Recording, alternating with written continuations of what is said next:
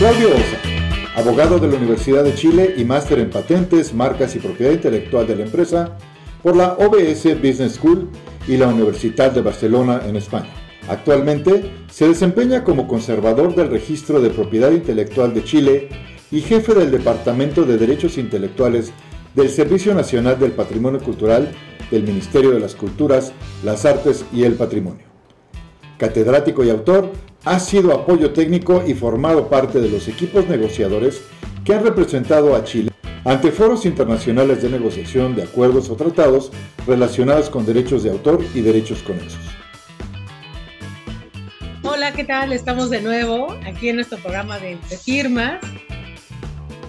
Hoy, pues estamos de viaje, andamos por el sur del continente, estamos en Chile y estamos con Claudio Osa, que en derechos de autor, pero lo más relevante es que Claudio es director del registro de derechos de autor de Chile. Bienvenido. Muchas gracias. Muy contento de estar compartiendo con todos ustedes desde acá, desde el sur del mundo. tenemos la fortuna de tener a María así que feliz también de, de conversar sobre derechos de autor. Y bueno, más que hablar de derechos de autor como tal, a mí me gustaría que habláramos de algo eh, que es con lo que vives todos los días, que es el tema del registro de las obras, ¿no? ¿Qué es el registro? ¿Para qué sirve? Porque de repente la gente habla de una obra. Las obras se patentan, las obras se registran, ¿qué pasa con ellas? A ver, una cosa con la que tenemos que lidiar todos los días es que la gente nos dice, eh, vengo a patentar mi obra. Las obras no se patentan porque las patentes están vinculadas al mundo de las invenciones. Nosotros en un mundo muy conectado con el acto creativo, pero en los ámbitos literarios, científicos y artísticos, donde no estamos hablando de invención, sino de creación. Y esas creaciones, en cualquiera de sus manifestaciones, se registran. Eh, ese registro es de carácter voluntario, a diferencia de lo que ocurre en que yo estoy obligado a registrar para obtener un derecho. Acá yo el derecho lo obtengo por el solo acto de crear obra registro tiene algunas ventajas que vamos a seguir conversando durante esta, esta reunión, eh, para que se entienda que si bien es un acto voluntario, tiene algunas ventajas que me permiten comercializar mejor las obras, negociar de mejor manera, o en el caso de que alguien ataque mis intereses, pueda defenderme de mejor forma. Eso era justo lo que yo te iba a preguntar, es como, ¿para qué me sirve a mí, pintora, fotógrafa, escritora, música. ¿Para qué me sirve registrar? Bueno, el registro te permite en, dos áreas, principalmente utilizando esto como un medio de prueba que acredita que tú estás vinculado con la creación de que se trate de que estemos hablando. O sea, una una obra artística o una obra en algún país científicamente calificada. Entonces, el primer paso que yo podría darle como valor agregado al registrar es que yo me puedo sentar con esos antecedentes a negociar de mejor manera con una contraparte que esté interesada en utilizar mi nombre. Puedo mejorar con ese tipo de antecedentes de respaldo mi posibilidad de cerrar un contrato de explotación de, de ese tipo de material o también puedo beneficios como acreditar que yo tengo esa titularidad, o sea, que soy dueño de esos derechos para, por ejemplo, eh, postular un premio o un proyecto que quiera financiar que puedo ir a buscar algún partner de negocio que me pueda aportar el capital para llevarlo a una ejecución que sea más eh, llevadera a través del tiempo. Junto con obtener beneficios económicos, podría perseguir también eh, ante una eventual amenaza o una infracción que alguien cometa contra mí, eh, tener un mejor elemento de prueba que acredite que yo tengo el derecho sobre aquello que está registrado y por lo tanto tiene que respetarse ese derecho que yo tengo acreditados con este tipo de instrumento probatorio. Ok, entonces, a ver, si, si entendemos bien es, si yo quiero, por ejemplo, ofrecerle mi obra o pintora y hago un cuadro y quiero que esa obra se pueda utilizar, eh, por ejemplo, para hacer carteles, es más poder negociar con una galería o con una agencia de publicidad el uso de mi obra si tengo un registro, ¿no? Y si alguien utiliza indebidamente esa obra, y que yo pueda hacer una acción legal en contra de esas personas porque tengo un registro que así lo dice, ¿no? Es, además, eh, también hay que agregar esto te permite, eh, desde el punto de vista de quien lo requiera, o sea, quien esté interesado en hacer el registro, en algunos eventos advertir que los intentos de apropiación de algo que es ajeno y que el que quiere registrar no tiene derecho. ¿Cómo qué? Es como un caso un práctico. ejemplo. Sí. En alguna oportunidad llegó al registro un señor con un disco compacto en ese tiempo que grababa unos cortos de video y los había descargado de YouTube. Y eran eh, ciertos cortos de animación que llevaban ciertos gags, que el tipo, claro, había hecho un trabajo de recopilar todas esas y lo juntó en una, una gran compilación y la quería vender. Mm. Y antes de venderla, va y solicita el registro. El problema es que se encuentra conmigo, cruzó en el minuto, yo le digo, bueno, señora, ¿qué lo puedo ayudar? Me dice, mire, yo vengo muy feliz a registrar esto, que es una compilación que me costó mucho esfuerzo, yo estuve muy trabajando para realizar esta obra y quiero registrarla. Entonces, quiero aprovechar de conversar con usted si puedo registrarla o cuáles son los requisitos, cuáles son las cosas. Yo veo y aparecía Spider-Man, aparecía Bob Esponja, aparecía Batman, aparecía Superman y todos los superhéroes que se les pueda ocurrir. Yo le dije, sí, sí, maravilloso, lo puede registrar. Pero para registrarlo, previamente me va a tener que traer todas las licencias de Marvel Comics, que son los titulares de los derechos que usted estaría afectando si yo le doy la razón de decir esto es mío. ¿eh? Entonces también uno tiene la capacidad de de decir, bueno, aquí hay que hacer las advertencias para que la persona no cometa infracciones. También nosotros tenemos un rol social que cumplir ahí, que es colaborar. La economía creativa, en definitiva, se pueda ejercer de forma sana y no se cometan errores que muchas veces se pueden cometer de buena fe, pero que pueden tener implicancias jurídicas para la persona que infringe. Entonces, si yo quisiera, por ejemplo, registrar una obra, eh, vamos a pensar poesía, ¿no? Poesía, y eh, mi manera de escribirla es leerla, ¿no? La tengo escrita, pero la leo. Y atrás hago un video con música de Shakira. Yo no podría ir a registrar ese video con la música de Shakira si no tengo autorización de Shakira para usarla. O quien represente los derechos, en este caso puede ser su productor de fonograma o una entidad colectiva, que te permita sincronizar, así se denomina el término de juntar una obra, en este caso una fijación de audio, que es tu lectura de una poesía, más la música que ambienta esto de una forma di- puede ser más atractiva de mostrar al público. Y por eso pasa que a veces en YouTube o en, o en eh, Facebook, los videos que música les quitan la música. Sí. Bueno, ahí las plataformas aplican un proceso con inteligencia artificial, que es un filtro que va verificando eh, es una obra que está eh, también registrada en mega registros que ellos tienen, eh, se reconoce de inmediato y se automatiza la, el entonces eso previene que se produzca una infracción. Está buenísimo. Vamos a un corte y regresamos.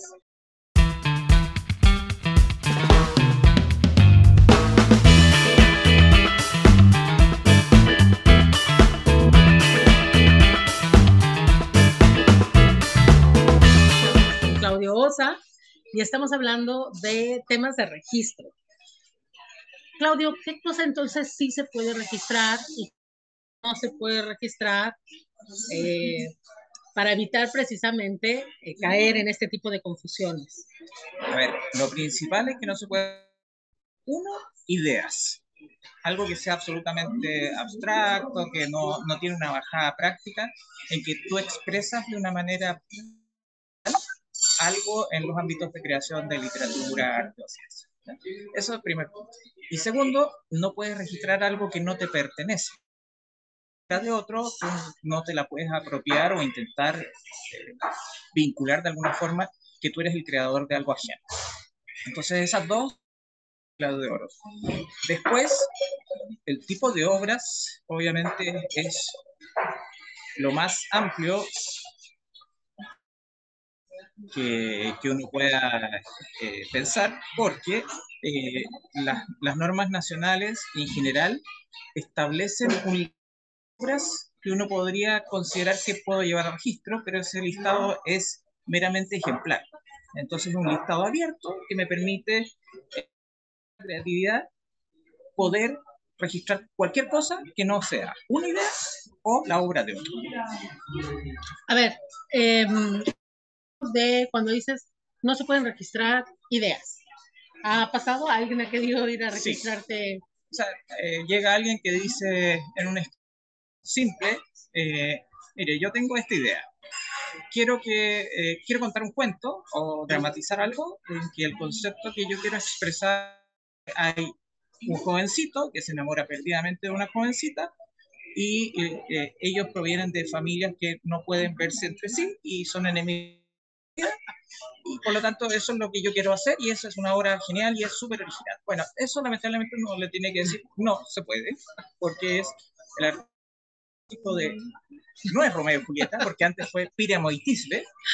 Eh, luego viene cuando se ambienta en Verona y son los Montescos, los Capuletos, y así sucesivamente vienen otras adaptaciones de la misma línea argumental que tiene esa columna vertebral que es esa, misma idea. Pero esos adornos, adornos, los apellidos, la dinámica de la historia, si se simula un suicidio o si efectivamente es un suicidio o no, y los dos jovencitos terminan las malas. Bueno, todo eso es la misma columna, pero si yo la adorno con todos esos elementos extra, ya ahí voy generando una originalidad propia de aquel que es capaz de desarrollar esos elementos le dan cuerpo, le dan tejido, le dan alma y espíritu a la historia que yo estoy contando.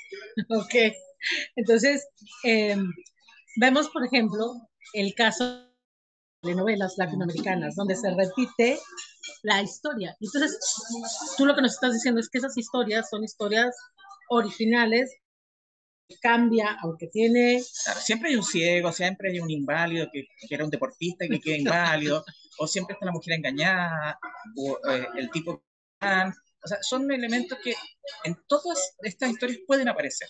Ahora, la capacidad de desarrollar cada uno de esos personajes y hacerlos conversar es, es el sello que yo voy a distinguir que una obra es de, no sé, un gran dramaturgo mexicano, un gran dramaturgo chileno. Eh, me acuerdo, había un eh, gran dramaturgo chileno que, cuyas teleseries fueron un éxito en Chile, pero luego se llevaban a México. Y claro, lo que vendía la historia eran términos muy locales, se usaba un lenguaje y una forma de expresarse entre los actores que en México no se entiende, porque en Chile nos creemos, pero hablamos muy rápido. Y, de hecho hay, un meme por ahí dando vueltas que dice los peores lugares donde escuchar hablar español. Y Chile como ya es cierto. Bueno, a diferencia de Colombia, que es muy, muy, muy, como Cantado, muy, cantadito, muy agradable. Bueno, México tiene su su entonces, las teleseries que hacía Arturo Moya Grau, que era este, este dramaturgo, se llevaron a México, fueron un exitazo. Y las dirigió Valentín Pimstein, que era también un chileno. Pero, ah, y eso es poco conocido. Si bien vivió toda su vida en México, pero captura bien el lenguaje chileno y lo traducía con los actores y actrices mexicanas a un lenguaje que era apto para ese mercado. Entonces, claramente, lo que Moyagrau aportaba era una línea de argumento que era muy característica de él, que básicamente era la mujer sufrida, pero de vida muy dura, y siempre había un personaje popular que el protagonista que lo interpretaba era el mismo dramaturgo. Él hacía parte de sus propias historias. Entonces, bueno, eso dio pie a, una teleserie que, me parece que se titulaba igual, porque también se mantienen los nombres, los títulos de las obras, porque evidente. Una de ellas fue La Colorina. ah, ya, claro. Eh, Digamos que yo la vi cuando era pequeña, ¿no? la veía a mi abuela. Yo esto lo leí en libros de historia, pero también la vi pero en la versión chilena y luego en la mexicana, que era con Lucía Méndez. Con Lucía Méndez, claro, sí, sí. Eh, no me voy a meter en la vida romántica de ella y Luis Miguel y esas cosas, pero bueno, son detalles. Eh, y eso entonces nos permite a nosotros dar un, un, respaldo desde el punto de vista que efectivamente uno en algunas oportunidades se encuentra que hay gente que intenta disfrazar la obra de otro como si fuera propia, mm. atribuyéndosela. Y ahí entramos en el terreno y el registro, ¿para qué sirve en esos casos? Bueno, para establecer los medios de prueba pertinentes y entregar los antecedentes que permiten llevar a un buen término, ya sea ex extrajudicial, o sea, fuera de ir a una pelea en tribunales, o ya si esto está en un momento muy crítico, aportarle antecedentes al juez que esté viendo el asunto para resolver. Ahora, dijiste, no las ideas y no se puede registrar lo que no es obra propia. Por ejemplo, en el caso de los músicos, se me ocurre pensar eh, un grupo, una banda de chavos jóvenes que hacen una canción, pero que entre los coros, eh, eh, como parte de los coros de su canción, le ponen blo, blo, blo. ¿Qué pasa con eso? ¿Se puede o no se puede? ¿Nos metemos en problemas? ¿Tiene que pedirle permiso? Bueno, hay, hay, ciertos usos que pueden ser irrelevantes, o sea, fragmentos muy pequeños, y ahí está toda esa discusión del sampling. Si yo ocupo el fragmento de una canción muy conocida para dar a conocer mi canción que no la conoce nadie. E, ese uso parasitario que algunos dicen que se debería calificar como tal, hay que ver bien si efectivamente excede los usos permitidos vía excepción o limitación a los derechos de los autores. Evidentemente, cuando se hace con fines lucrativos ya es un tema que se acerca más claramente a un exceso de utilización permisible y, queda en evidencia que hay una intención de colgarse de la fama del autor más conocido. Entonces ahí claramente podrían estar corriendo un riesgo de infracción. O sea, no lo usa. Y, y, también hay un tema que podría darse que se haga esa utilización, pero de forma correcta, no pensando que es un uso que se acepta vía excepción, caso muy excepcional sino que también se puede dar porque yo quiero utilizar eso y hacer tal modificación al integrarlo a mi propia obra que podríamos estar ante una nueva creación que se llama una obra derivada. Estoy adaptando algo en función de que lo tomo, lo que existe, lo modifico de tal forma que le doy una nueva vida, una, como que refresco eso con la inspiración de alguien que es distinto a mí. Les pongo un caso. Eh, yo tengo un hijo pequeño que me dice el otro día, al escuchar en televisión una cortina, así, frente a estos típicos programas de, de preguntas y respuestas, eh, ponen la música que para mí era la del exorcista, que te, da como un golpe así de, de terror, así de, de, miedo, y él me dice, mira papá, esa es eh, la música de la banda sonora de él. Yo dije, él, ¿cómo no? me dice, eso no es el exorcista, eso es él. Y él es una serie que tiene como eh, banda sonora, es una serie basada en manga. Como a estos niños les encanta el manga y todas esas cosas asiáticas, dicen, no, papá, eso no es el exorcista. Y, yo dije, no, sí, es el exorcista. Claro, el tiempo era diferente. El cambio es que modifican el tiempo, pero es básicamente lo mismo que la música de Tubular Bells de Mike Oldfield, que es de banda sonora para el exorcista. Entonces, en esos casos, lo que hacen los que generaron esa nueva banda sonora es pedir autorización a Mike Oldfield en este caso, o a titular de la banda sonora del exorcista, para hacer la adaptación correspondiente, y esa versión nueva es protegible como una nueva o si es que cuenta con autorización previa. Entonces, ahí, en caso de duda, la recomendación es vaya y pídale permiso a su fuente de inspiración. Muy bien, estaba buenísima la conversación. Regresamos después de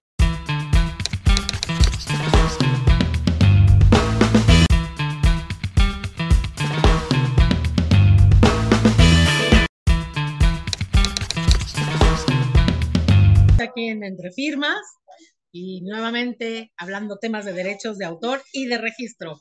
Y bueno, yo quería preguntarle a Claudio, ¿qué pasa si no registro? ¿Qué pasa si hago un guion y no lo registro? Bueno, la norma a, nivel internacional te dice que para estar protegido por derecho de autor eh, no requieres cumplir ninguna formalidad. Entre ellas está el registro. Y obviamente uno escucha está encargado de un registro dice, pero este señor se pegó en la cabeza, ¿qué le pasó? Esto no es así, no puede ser así. Bueno, sí es así, porque hay un principio internacionalmente aceptado que se llama programática. Esto es, opera eh, la protección de lo creado desde el mismo momento que yo soy capaz de sacarlo de mi cabeza y hacerlo en o que lo puedo mostrar a un tercero distinto a mi persona y a mi fuero interno. O sea, lo saco de mi cabecita y lo convierto en algo tangible para otro, que lo puede Inclusive potencialmente yo puedo hacer una creación, un escrito maravilloso y lo guardo en un cajón y eso se llama obra inédita hasta que yo decido divulgarlo, publicarlo. Pero está protegido desde qué momento, se preguntan ustedes. Bueno, desde el momento que yo lo escribí. Y el acto que yo lo dé a conocer después, bueno, es absolutamente irrelevante. Ahora, ¿cuál es el incentivo para registrar? Que si bien no necesito registrar eh, como regla general, sí me da y ventajas que son muy poderosas. O sea, por ejemplo, facilitar la negociación de los derechos o facilitar la defensa de mis derechos. Lo que dijiste al inicio. Ok.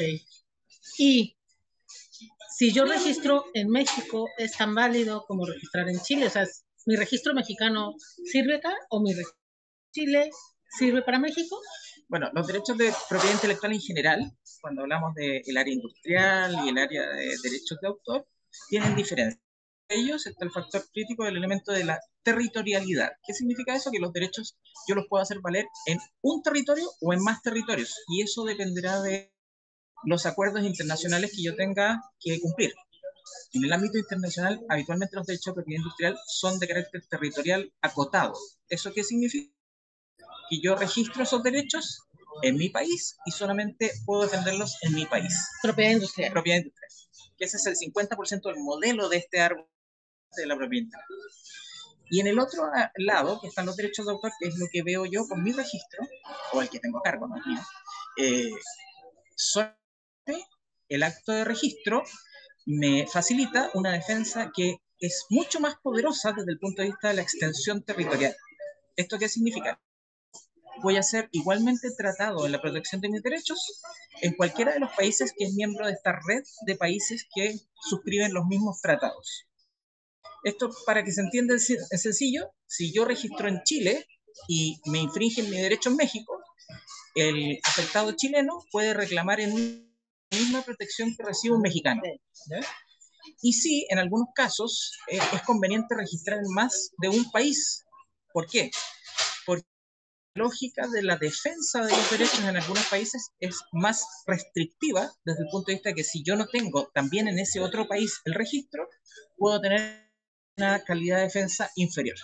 Por ejemplo, si quiero perseguir eh, en materia criminal una infracción, eh, hay países que me exigen que también tengo que tener el en ese otro país. Ejemplo, Estados Unidos. Ok, pero en términos generales, por ejemplo, un músico que registra su canción en México puede hacer uso de su registro si viene a negociar con una productora a Chile. Perfectamente. Eso, es. Ahora, lo que hay que aclarar, sí, la protección que puede eh, exigir que se le respete siempre tiene que ser la misma del lugar donde pide ese respeto de sus derechos. O sea, autor mexicano viene a Chile, no puede exigir mejor protección que un autor chileno. en el lugar de origen tiene su... En el lugar que exige el respeto, tiene que también ver si las condiciones son más restrictivas o más ventajosas. Ok. Última pregunta, querido Claudio. ¿Puedo registrar con mi nombre o puedo registrar con un seudónimo? Puedes registrar alternativamente con cualquiera que te acomode más dar a conocer tus expresiones creativas. Eh, en la historia, muchos casos que hubo gente que por razones políticas, religiosas, laborales o de orientación sexual prefería eh, no ser con su nombre civil.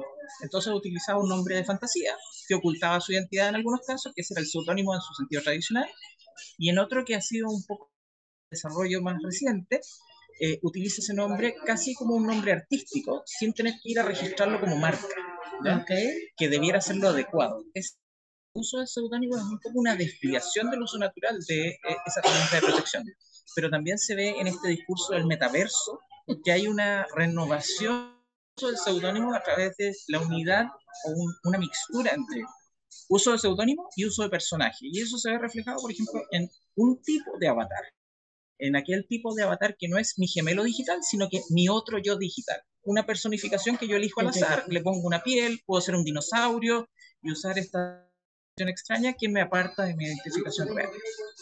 Pero a la hora de que yo firmo mi contrato, firmo con mi nombre, no con mi seudónimo. Dependerá de tu interés. O sea, también puedo hay, firmar. Hay gente que firma con su seudónimo los contratos. Entonces, y es válido. Es válido. Lo que sí te garantiza es que tu identidad como nombre civil queda oculta decidas personalmente, porque es un derecho personalísimo, dar a conocer ese vínculo entre tu nombre civil y ese nombre ficticio. Está buenísimo. Ya para cerrar, una anécdota de algo, de estas cosas extrañas que suceden cuando la gente quiere ser muy creativa y va a registro. ¿Qué te ha pasado? Bueno, una... Que han querido registrar. Hay mucha gente que quiere registrar eh, cosas muy, muy extrañas, que, delatan un poco problemas pero hay gente que, no sé, ayer te contaba una historia larguísima que yo creo que no nos da el tiempo de, de replicar, pero, pero sí hay, hay casos interesantes. En Chile se registra proyectos de ingeniería. Es uno de los pocos países en que eso sucede. Y, y en algunos casos hay proyectos complejos tecnológicamente hablando. Eh, por ejemplo, creo que uno de ingeniería hidráulica, que toma un viejo proyecto que es aspiración de un expresidente de la República, quiere hacer el río que cruza, es el río Mapocho, navegable. ¿eh? Un proyecto muy bonito, todo, pero el río no le da el agua para poner ni un botecito de papel a navegar. Entonces hubo un señor un día en mi oficina me dice, esto es un plagio, el presidente plagió mi proyecto. Y bueno, yo le digo, señor, pero ¿cuál es el problema? no, es que a mí se me ocurrió el primer eh, tipo que se le ocurrió hacer un trabajo que el agua se contenga con esclusas. Yo lo quedé mirando y, le digo, ya, pero y ven... Y ahí el señor se para y se va, y se retira indignado y sus publicaciones en internet, que yo lo había maltratado, que le había dicho no sé qué, que me había burlado su creatividad. Pero yo le dije, hay mucha gente que intenta registrar algo que solo piensa que se le ha podido ocurrir a él o a ella y resulta que son eh, obras que ya están absolutamente conocidas y también hay otros casos que no es poco frecuente, la gente intenta registrar a su nombre obras que ya están en el libre dominio o el dominio público. Y por ejemplo puede ser mucho en la música que alguien interpreta una obra de Beethoven y dice, no, yo esto lo registré porque es mío. No, o sea, no hay registro posible y en se detecta que ha sucedido, ese registro se anula en forma automática. Yo, recuerdo que contaban en la Oficina de Derechos de Autor de México que alguna vez alguien llegó a querer registrar una obra musical y entonces le pregunta a la persona de, de la ventanilla, bueno, ¿dónde está la obra?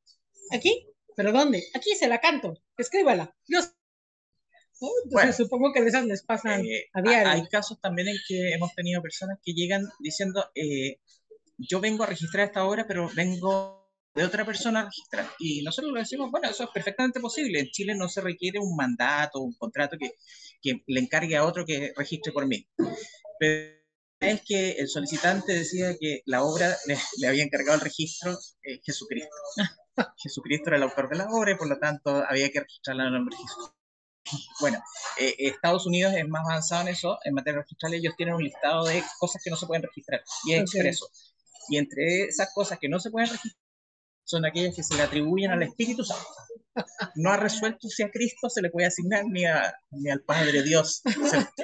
Pero en esos casos, obviamente, se restringe la posibilidad de registrar y si la persona hace reclamaciones, recurre a otras instancias, bueno, obviamente se van a hacer los informes correspondientes, pero lo más probable es que se va a rechazar esa. La Corte Celestial te juzgará. Así es. Muchas gracias, querido Claudio. Ha sido muy divertido. Muchas gracias. Nos vemos próxima semana otro programa de Entre Firmas. Encantado de participar acá y bueno, saludos a todos, que estén muy bien. Por México y por el mundo andaremos.